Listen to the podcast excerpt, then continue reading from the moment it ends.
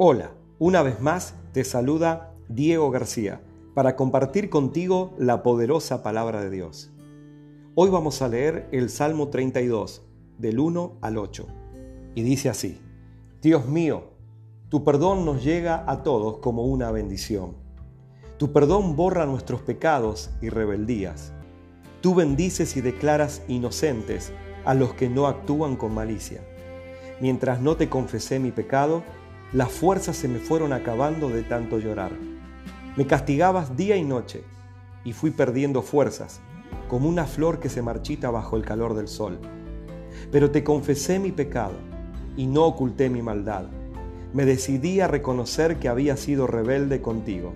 Y tú, mi Dios, me perdonaste. Por eso los que te amamos oramos a ti en momentos de angustia. Cuando vengan los problemas, no nos podrán alcanzar.